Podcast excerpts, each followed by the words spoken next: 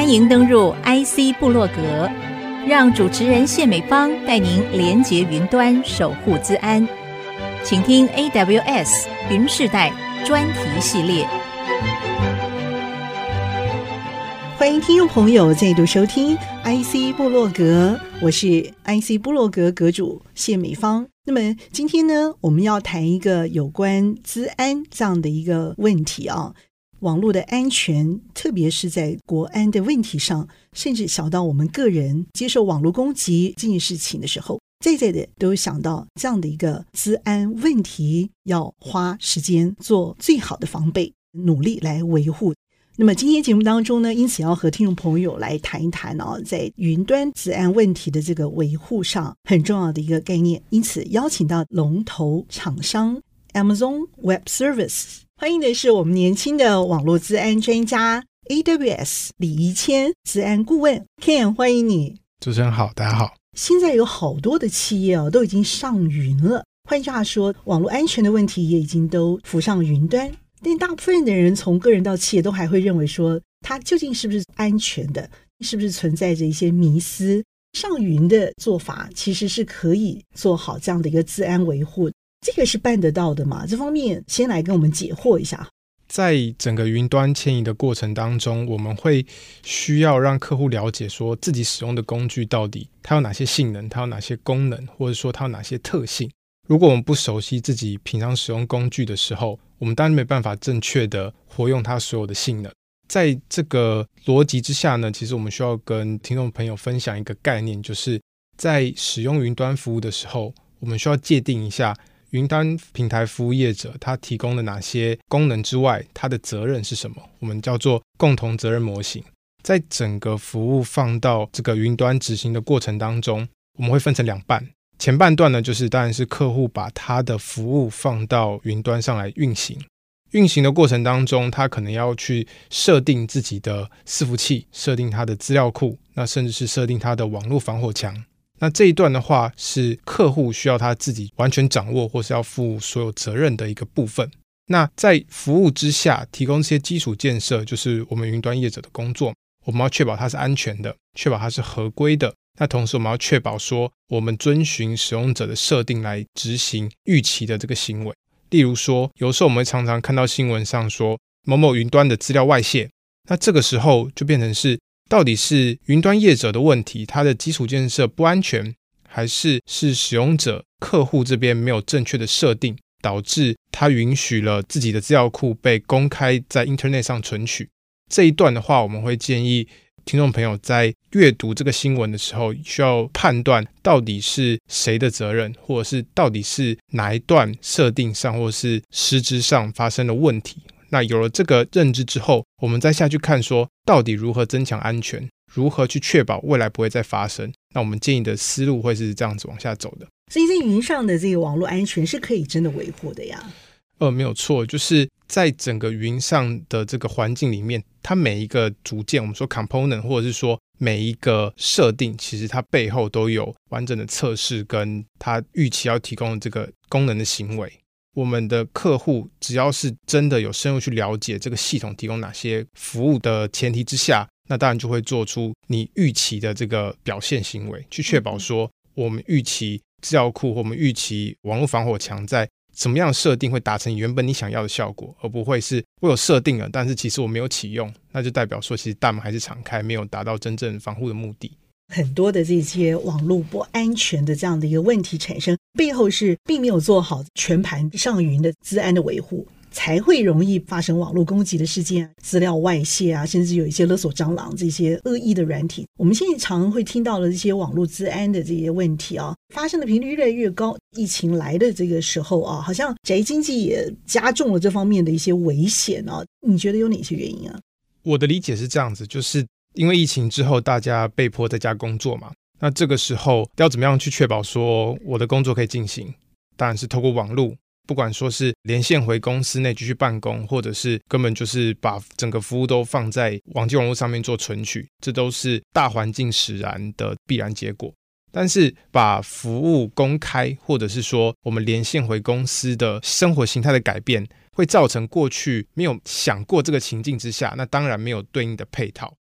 例如说，二零二一年五月，美国东部石油提供商 Colonial Pipeline，它提供了美国东岸百分之四十五的这个燃料供应，但是它遇到的问题是，它遭受到了勒索软体的攻击，导致无法提供服务嘛。那百分之四十五这么高的市占率，没办法提供服务，这个时候迫使了美国政府宣布进入紧急状态。他遇到的问题是什么呢？就是我们根据公开的资料看到说，第一步叫做有员工的账号密码，其实是已经被外部破解，或者是说被重复使用我们的密码。攻击人员呢，透过了没有更新的这个 VPN。我们过去当然会认为说，全部都关起来，VPN 连回去公司，这是绝对安全的做法。但以这个故事来讲，变成是第一步，我们的账号密码已经被破解了。那第二步的话，就是我们的 VPN 其实它的规划不当，连回 VPN 之后，可以随时进入公司所有的内部网络，当然包括了提供服务的伺服器，或者是网页服务，甚至是后端的 ERP 等等，这些公司的核心基础建设都在一个大内网的环境之下。那这个时候，只要通过 VPN，透过非常弱的账号密码，或是已经被破解的账号密码，进入公司内网之后，就可以进行大规模的横向移动。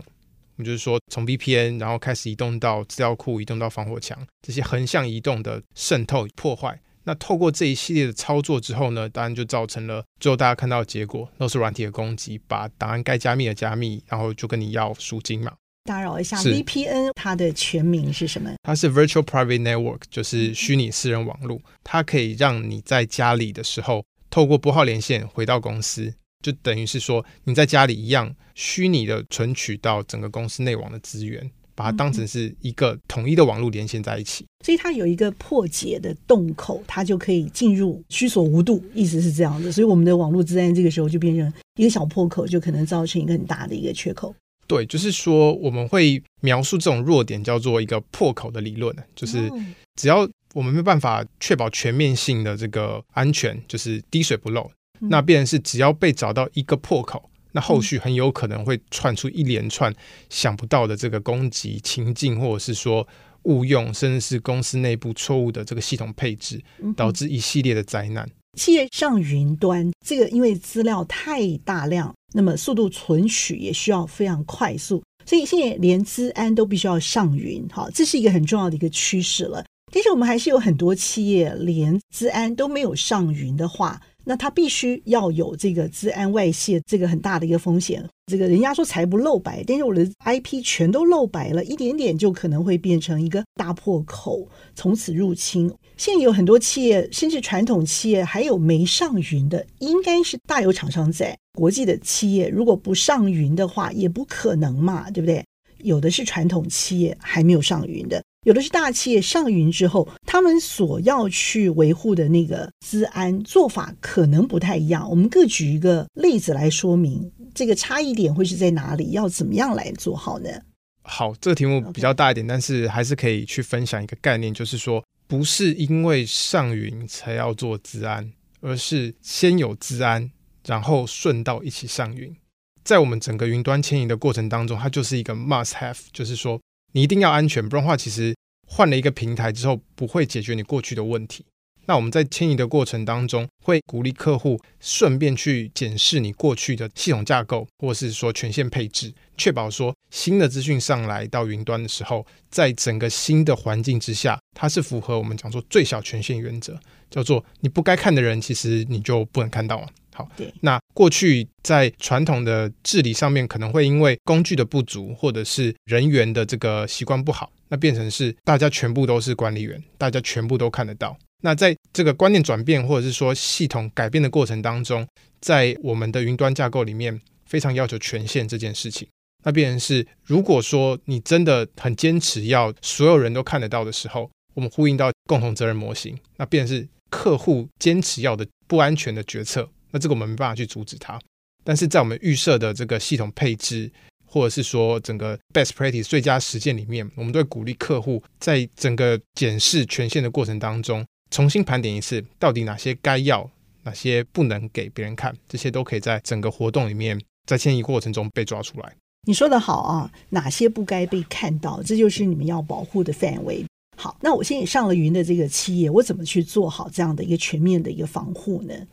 好。就是在上云的过程当中，我们当然会鼓励企业先了解工具在做什么，变成是不管说是针对云端服务，例如说以我们 AWS 来说，我们有对应的这个证照的体系，我们确保说我们的 IT 人员可以深度了解自己工具有哪些能力跟特性之后，我们再大规模的上云。那当然，我们可以透过原厂的协助，不管说是我们售前的同事，可以帮忙去规划一些我们说 reference architecture，就是最常见这个参照型的架构，去符合绝大多数使用者这个情境，再做小部分的客制化就可以了。那或者是说，真的非常大量，我们会需要专业服务的团队，有原厂的顾问来专门帮你做迁移的动作。不管是从小预算，或是到大预算，其实每一个阶段。我们都可以去提供对应的资源去完成，不管是云端迁移，甚至是在中间的这些安全评估，都会有对应的配套可以来达成。一个好的企业，它应该有什么样的一个高规格的治安维护？这个问题也是蛮有深度的哈。我们需要分好几个阶段来铺陈整个逻辑。第一个的话，就是说，过去我们在做软体工程的时候会说，Talk is trip show me the code。就是把东西做出来再说嘛。那在治安治理上，我自己会说，Talk is cheap, show me the inventory。就是你要告诉我你的盘点清单有哪些东西。我过去很多的客户是到出事的当下才知道说，原来我有这台机器，它被成为攻击的跳板。我们会鼓励企业不要忽视传统资产盘点的这一块。你要知道你手上有多少的东西，甚至是在这台伺服器上面有跑了多少的应用服务。然后它对应到的权限或是管理员分别是谁？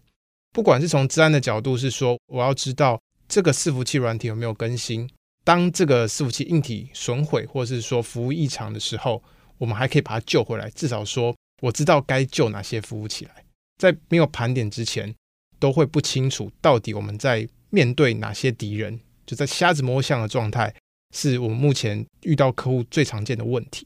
那下一步就是在治安治理的过程当中，我们一定会先谈风险，就是 risk assessment。好，那谈风险的时候，它传统定义上就是我的风险呢等于我的影响 impact 乘上 likelihood，就是你认为它怎么样可能会发生，它的几率是多少。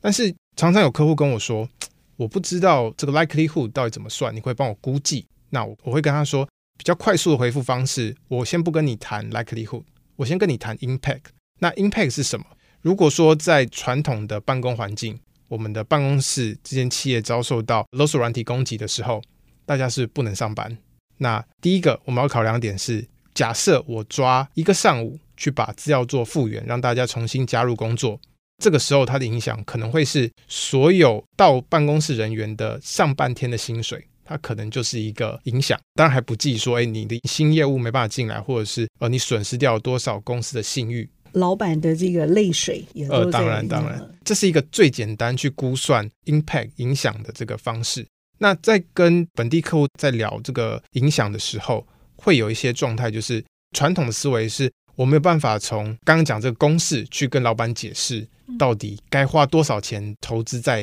IT 治理，或者是说治安的改革上面？但是我的经验是，我们跟老板分享刚刚这个故事之后，老板算得很精，他都知道这些数字对他的意义，或是他可承受的这个点或是量在哪边。好，我们跟他沟通了这个模拟情境之后，就很容易往下继续谈，就是好，我知道了，我无法让公司承受一个上午的空转，所以我愿意继续往下谈，说好。那我该花多少钱？该花多少资源去把半天减少到一个小时？这可能是一种做法。更要求的行业，例如说我们的金融，或者是说我们的高科技产业，有可能会在这个前提之下继续去缩减它受到影响的时间。不管说是及时性的回复，或者是预先定义好它可接受的范围。那这个就是我们在谈，就是风险跟复原的配套。有这个东西之后呢，我们才可以往下谈说，在整个治安治理里面，到底什么样叫做高规格的治安？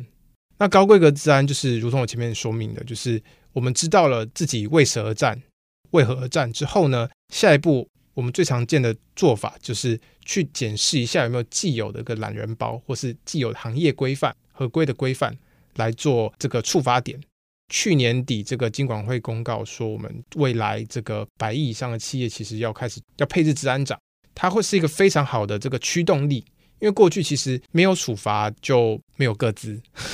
好，那今天去年的这个情境变是没有处罚或是没有法令的要求，他就不会做治安，或是被忽视了。去年有一个比较好的演进，其实是在上市贵公司遭遇治安事件的时候，他需要去公布重大资讯嘛，会告诉客户、投资人说我们遇到什么事情。这对我们来说已经是一个很好的一个这个驱动力，就是说过去大家都是关起门来搓一搓，假装没有发生这件事情，但其实不管是资料已经外泄，影响到个人或者是国安层级都有可能发生。有了这个重大资讯的公布之后呢，后续就会开始去思考说，诶，我我被要求多少时间内要公布重大资讯？那我能不能够在这么短的时间之内把事件调查做完？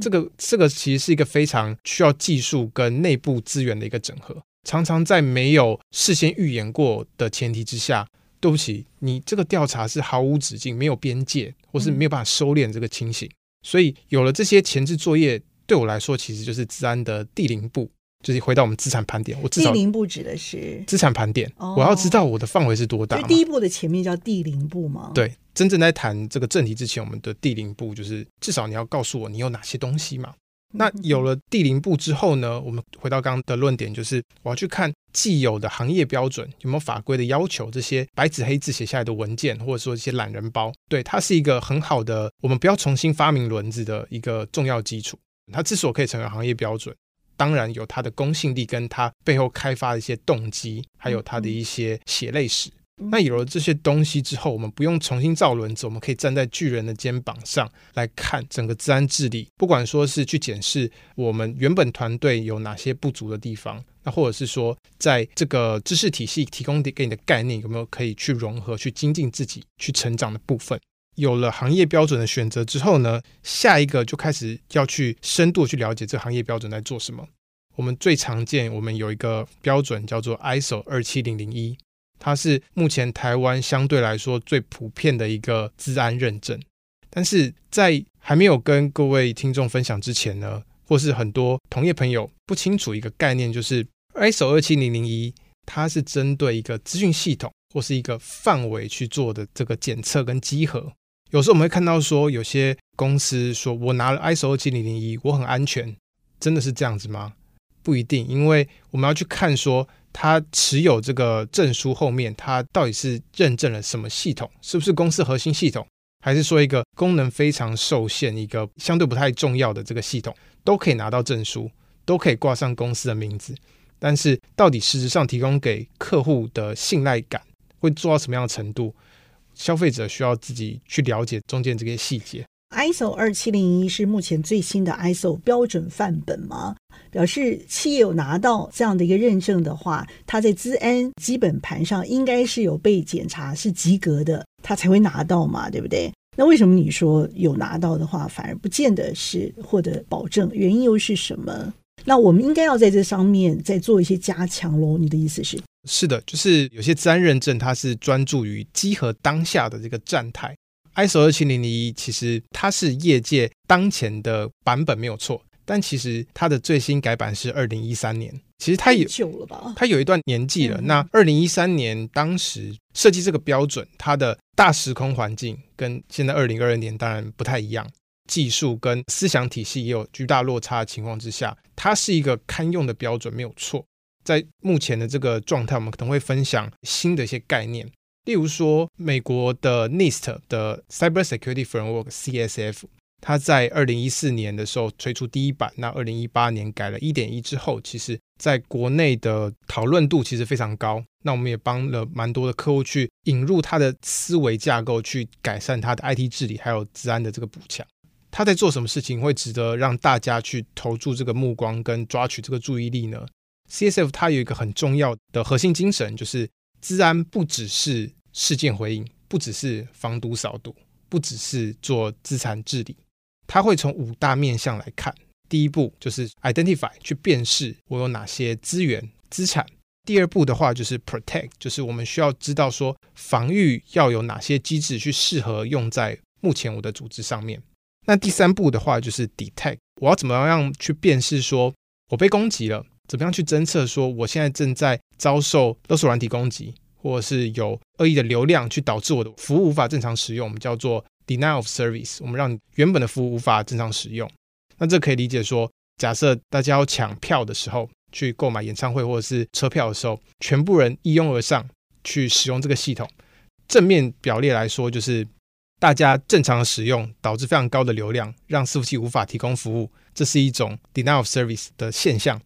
反面来说，攻击者也可以去模拟出非常大的使用量，去导致服务瘫痪，无法正常提供服务。这是我们在 detect 的过程当中可能会常见的一些情境。第四步的话，就是说我知道我遭受攻击了，那我要怎么样去回应它，解决问题？那第五步其实是最重要的，过去比较少被提及的就是怎么样复原呢、啊？就是你跟我讲这么多防御都没有关系，或是对老板来说不重要，他在意的事情是我的员工什么时候可以回到座位上开始上班。没错，对，所以我们新的 CSF 用这五个面向包装跟统整整个治安事件的生态系生命周期之后，我们就很容易去从全方位的角度去看，说到底现在治安要怎么做，做什么。那最后我们再来看说如何做，有这个大的思维往下走之后，我们就知道哦，现在行业标准我们知道了有 ISO 二七零零一，那我们也建议说新时代我们可以来看说 NIST 的 Cyber Security Framework 这些知识体系不断的演进，它带出了新的概念跟整体的这个生命周期。OK。今天线上呢，和听众朋友精彩分享的，正是我们的 AWS，我们的治安顾问年轻的李宜谦哈，宜谦精彩的分享，让我们了解到这个企业投入这个资安是有攻其不备的这个需求市场在的。如果我们没有做好的话，资安疑虑风险呢，随之等待着我们。先休息片刻，稍后呢再回到我们的 IC 部落格下半段，由我们的 Ken 哈 AWS 治安顾问宜谦再来跟我们分享精彩的国家呢又是怎么做好这样的一个治安维护的。谢谢宜谦，谢谢，谢谢，不要走开，马上回来。休息一下，回到 IC 部落格，欢迎听众朋友再度回到 IC 部落格。那么，那我现在上了云的这个企业，我怎么去做好这样的一个全面的一个防护呢？回到主持人原本的问题，什么样叫做高规格的治安？对我来说，我个人的意见就是，我们拿到了传统意义上的 ISO 二七零零一的标准，我会给他六十分。他有及格，但是算不错了，但是只是及格。对，对，至少这个组织愿意投入人事成本，或者是说外部的投资去取得这张证书，我们就要给他基本的鼓励。我们不能把它打到很低的分数，我们要肯定他至少愿意开始做。即使这样子的话啊，及格了，但是他还是容易遭受网络攻击吗？他去承认了一个当时集合的这个状态，嗯，但是攻击不会刚好在你集合的那天来跟你面对面，网络随时都在，对，网络攻击随时都在，甚至是我们在睡觉的时候，骇客都不睡觉，都会在持续去测试新的这个弱点。那所以在这样子比较严苛的环境之下，我不会去谈说国家之间的恶意攻击，我们先不管这个，因为其实。在客观分析上来说，你只要网络线接上，在网际网络上提供服务的每一秒钟，都有无聊的骇客，或是有新的骇客、有新的攻击者想要去了解你这台机器提供什么服务，他有没有机会从这个服务的弱点去取得他想要的资讯，或是提供他便是他的攻击跳板。或者是说，他可以在资料库里面取得公司的营业秘密，或者是各自，这都是有可能的。像这次匿名者，他会在俄罗斯这个事情上头，他也做这个网络攻击，就表示说，它可以是一个机器学习的一个工具，深度学习，它可以不断的去找到一些自然的漏洞，不断的攻入，意思是这样子，是吗？是因为其实对攻击者来说，它的成本非常的低，就是我只要接上网络，我把我的攻击程式，把目标设定在我们的 IP。应该说，我们会有一些既有资料库去知道说这个 IP 属于哪些国家，它有一个对照关系的。嗯哼。所以要精准打击也可以，当然也行，就是针对所有的网际网路四十二亿个独立的 IP 位置下去做扫描，这都是很低成本的这件事情。OK，好，所以单纯是针对网络攻击这件事情来说，只要被锁定目标。就是等着被随时被接受检验嘛，被宰割就是了。对，那我们能做的事情不会学习匿名者我到底怎么进攻政府或者是其他他的目标，而是说我们可以透过一些 lesson learn 或者是说新闻媒体的报道，去知道说它大概发生什么事情。例如我最前面一开始提到 Colonial Pipeline，它的攻击的途径是从弱的账号密码，然后配上它的 VPN 设定失当。导致攻击者连到企业内部的时候，可以横向移动去各种攻击原本预期外的这个服务。那最后导致整间组织的档案被勒索软体攻击，被加密，无法提供服务。那每一个步骤或是每一个血泪史，大家看到的时候，其实多少可以关心一下，特别是对资讯安全有兴趣的听众朋友们，在这个情境或这些资讯分享的提供之下，我们可以从别人怎么被打、怎么被攻击，去反向思考说，我要怎么防御，我要怎么让我的老板知道说，我要花多少钱，或是这个情境老板是不是在意？我们可以多讲一些故事，向上沟通，让老板知道说，好，他可以避免发生这样的情况，他可以避免上半天员工都不能上班在发呆，类似这样的情境。所以回到什么叫做好的治安，或是高阶的治安，从六十分起跳。那举个小故事，就是，OK，今天我们被勒索软体攻击了，我要怎么样去回应它？嗯哼，好，对我来说七十分是这样子哦，就是在六十分的情境里面，我们集合刚过，那半年之后或者一年之后再来一次，那我的资产盘点清单是不是也是六个月大，或者是满周岁？它没有在更新。好，那对我来说，我的七十分是它至少会有一个随时已经有更新的这个资产清单。嗯，好，那收到事件来找你的时候。至少会知道说，诶，它大概的爆炸半径，或者说我有哪些影响范围是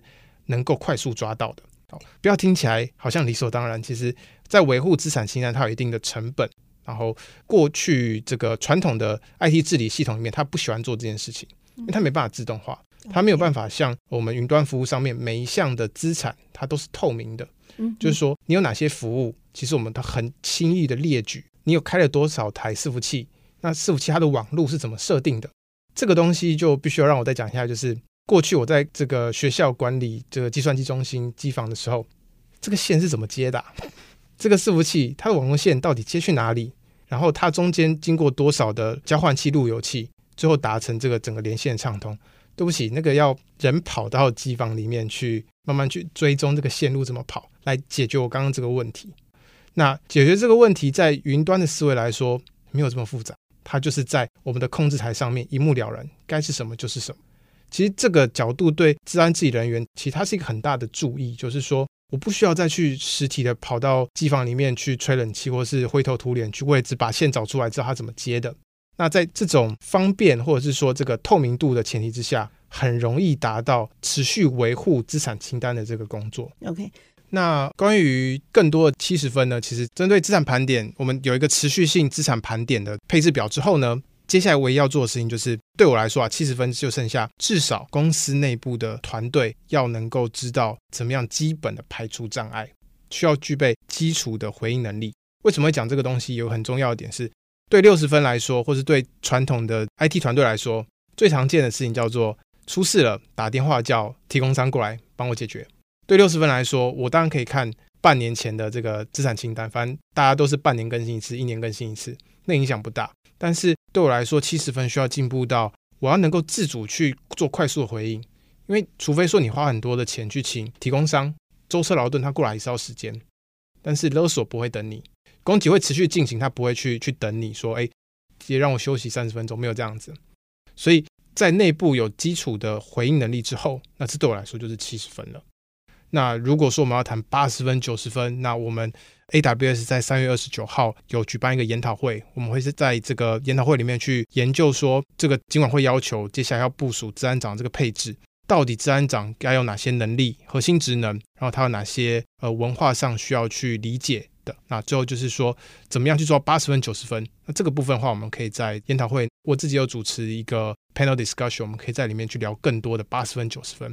这个 panel discussion 会配上我们业界的大前辈一起来跟我们去聊一下他眼中的八十分、九十分，还有 Ken 眼中的八十分、九十分，去给听众朋友还有我们现场参与的会众做个参考。听起来还蛮诱人的哈，所以三月二十九号就有这个重量级的这个演讲，不可错过。也欢迎听众朋友直接到播客系统当中，我们有一个连接网站，直接上网直接报名，千万不要错过这么精彩的一个论坛盛会。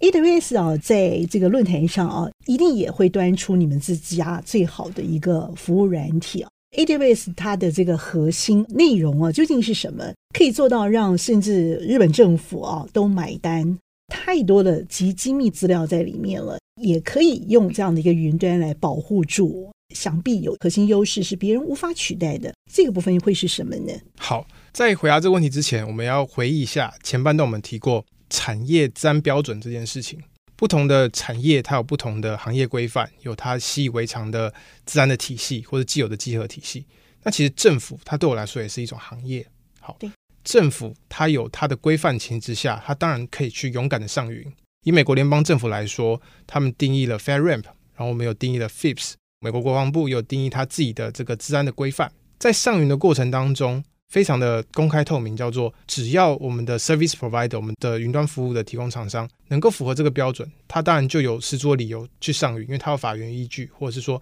他有一个国家政策的背书，他符合这些基本要件，他当然可以上云。至于为什么日本或是美国政府愿意上云，以日本政府来说，他在二零一八年之前其实尝试去建构自己的政府云。为什么要建构政府云？其实大家都意识到说，独立去维护传统的 IT 资产，其实它花钱，而且它需要非常零散的这个资源配置。那云端化的好处，是集中管理的好处，当然就是资源集中，然后我们可以训练同一批人，他有效率去轮班，去达成整个服务的这个水平。在日本政府经过这几年的挣扎之后呢，他在二零一八年的时候放弃自己建云了。那主要有两个理由哈，第一个就是说，他自建的成本没办法降低啊。不管说是维运人员他的薪资，或者是说硬体的采购，这些一次性的事前投入，这个成本是降不下来的。第二个部分的话，就是说在整个迁移的过程当中，会发现更多既有的传统架构的旧的包袱，它没有办法很简单的利用目前自建的这个云的这个服务来去满足这个需求。我常常会说，AWS 的服务看起来很多。但其实对我来说，它是乐高，它提供了各种的 module 或是它各种的这个零件，我们是很有机会能够去帮助客户针对他特殊的需求去做客制化，利用既有的工具或是由平台提供的托管的服务来完成这个目标。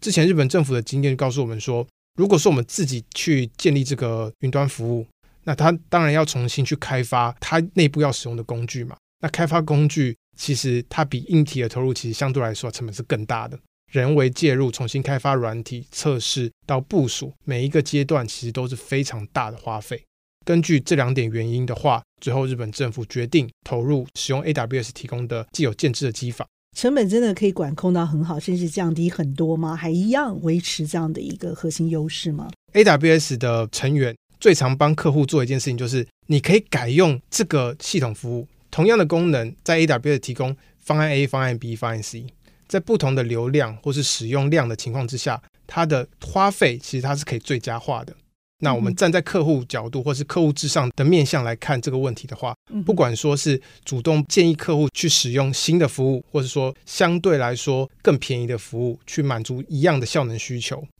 这个是我们对客户至上的一个看法。OK，那好，日本政府它当然会有更多的考量，但是从成本这个角度上来说，使用 AWS 提供的这个硬体建制、软体成本，还有后续维运。维运其实最直接的理解就是，我们刚刚一直在抱怨说，传统的这个集合一直都是半年一次，一年来一次。好，那在 AWS 全世界这么多眼睛在盯着我们来看的时候，可以想象一下，到底会被集合的多频繁。好，那从这个角度来看，要应付这个集合，对传统中小企业来说就是大事嘛，就是啊，可能好几天 IT 都不用工作了，它就是应付这个集合就就结束。这个成本造成了，不管是这个 IT 人无法正常提供内部业务需求，或者是说重新去建制或者训练这些 IT 人员去满足集合的这个最低门槛，这都是成本啊！而且要重新开发一套自己的这个知识体系，都是非常高难度的一个作为。所以日本政府就是在这个成本的考量之下，会有这些思维去利用既有的基础建设来提供一样的服务水准，那同时去达成节约经费跟预算这个目的，这样子。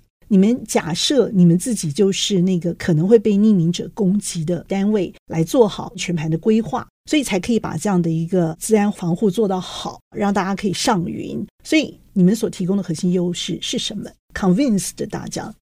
第一点的话，我还是会回到合规的角度来看，就是这么多眼睛盯着你看，我们有规范，我们就照表操课去提供每个行业或是国家要求的这个。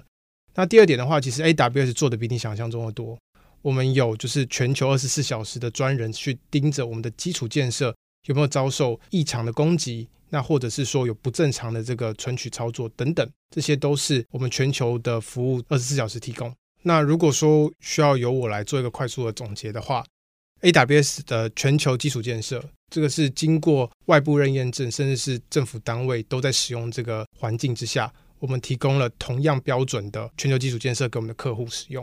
那第二步的话，就是说，我们当然在合规的方面，就是能够满足各行各业跟各国政府的这个基础需求。好，那更多的资讯，欢迎到我们 AWS 的官方网站上面去查询，能够满足你需求的合规选项。在 AWS 来说，我们另外一个核心的价值就是随选即用，Pay as you go。我们的计价单位不是叫你一次买一年、两年、三年，而是用多少算多少。然后在这个前提之下，只要能够知道说你需要用哪些服务，正确启用它，那当然你就可以继承我们刚刚提到经过政府认验证的这个全球核心基础建设，就可以直接使用到同等的服务。再一次的谢谢 AWS 资安顾问哦，我们的宜谦在线上精彩的播话和分享，我想这里头的核心优势您也感受到了。在三月二十九号这一天的这个论坛当中，欢迎大家一起在这样的一个论坛当中集思广益，继续丢出问题来，想到创新的解决方案。我相信 AWS 在这里头一定有提供全盘的解决方案。谢谢宜谦。谢谢主持人，还有谢谢各位听众朋友时间，